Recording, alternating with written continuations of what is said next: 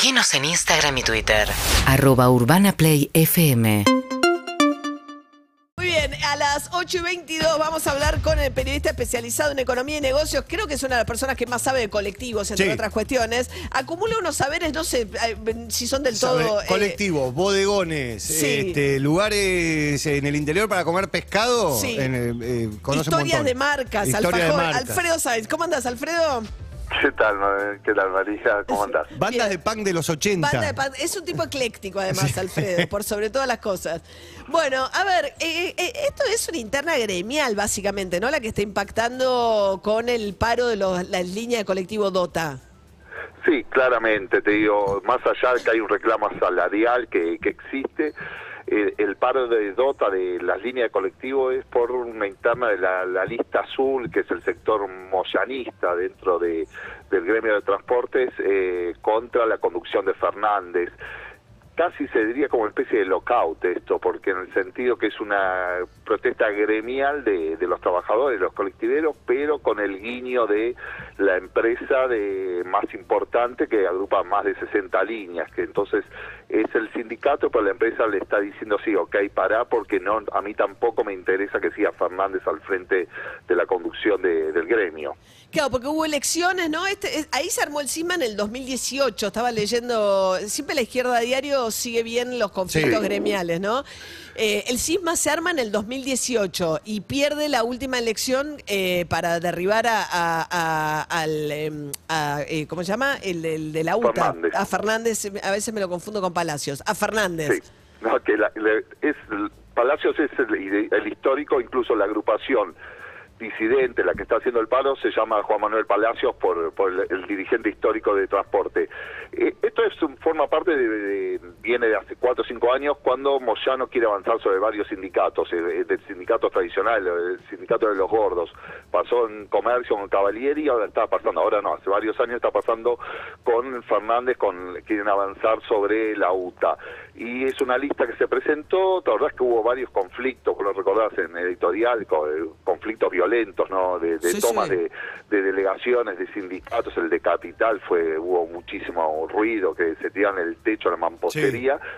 Y ahora eh, hubo elecciones en octubre del año pasado, el oficialismo de, de Fernández ganó con el 70% de los votos, de la lista disidente, que es la de Bustinduy, que es la del sector moyanista, dice que hubo fraude y desconoce las elecciones, reconoce el resultado en, la, en el Sindicato Nacional y también en varias delegaciones en, eh, provinciales. Y ahora lo que están reclamando es algo salarial y también que le- el reconocimiento del control que tienen algunas delegaciones de la UTA en la lista azul, que es esta de, de DOTA de Dota, de los trabajadores de Dota, pero te digo, sí, me parece que ese, ese fallido de Dota creo que es bastante correcto, porque Dota es la empresa más grande y que se transformó en negocio, te digo, del colectivo. Pasó desde cuando empezó hasta el 2002, era un negocio que casi no tenía subsidios y pasó a ser un negocio muy dependiente del Estado, porque se congelaron las tarifas cuando fue la, la, la salida de la convertibilidad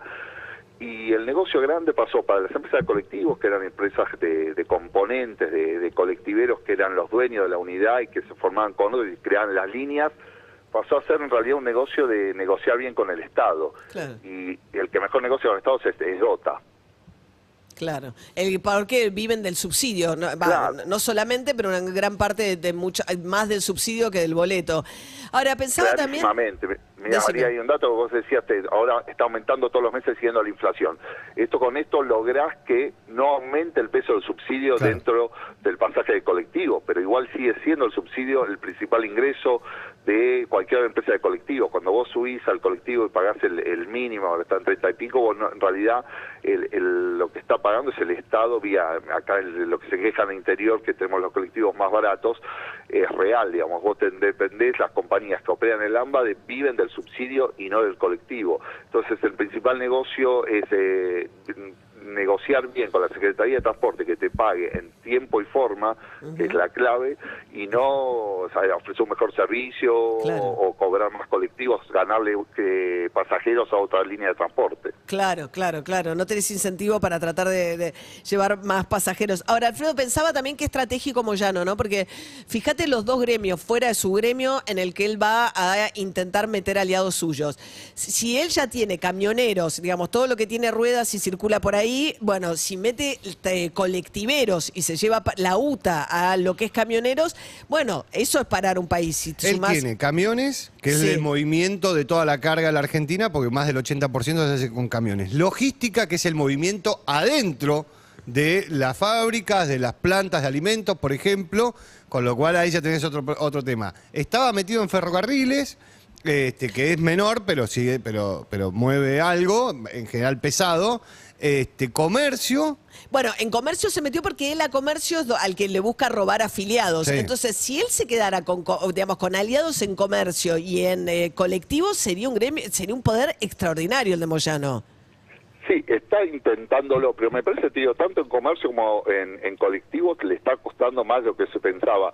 Si vos me decías hace un año o dos, decías, sí, todo indica que se va, a- se va a quedar con el sindicato de comercio y que se va a quedar con la UTA.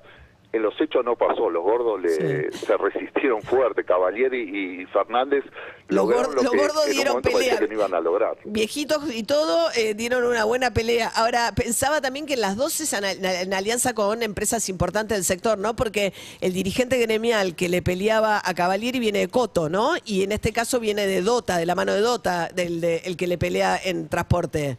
Sí, y Dota es un jugador muchísimo más, importante que Coto en supermercados, que cualquier otro, porque tiene un peso realmente importante. Tenés, eh, Dota, te digo, para aclarar un poco, contar un poquito, significa 208 transporte, era el número, el nombre que tenía la, la 208, que es la actual 28. En un momento hubo un reordenamiento de líneas y quedaron las que tienen de 190 y pico para abajo, son las de que entran en algún momento en la ciudad de Buenos Aires y de 200 para arriba eh, son las que andan únicamente en el conurbano.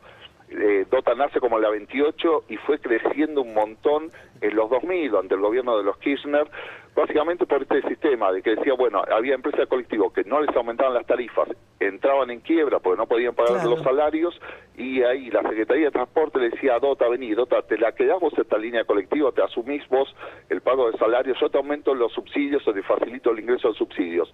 Así fue tomando 60, más de 60 líneas, algunos hablan de 80 porque tampoco eh, para identificar las empresas de Dota son las que tienen la abejita, una abeja o abejorro en, en la línea colectiva, pero hay empresas de Dota, línea colectiva de Dota, que no tienen la abeja, igual son de ellos. Claro.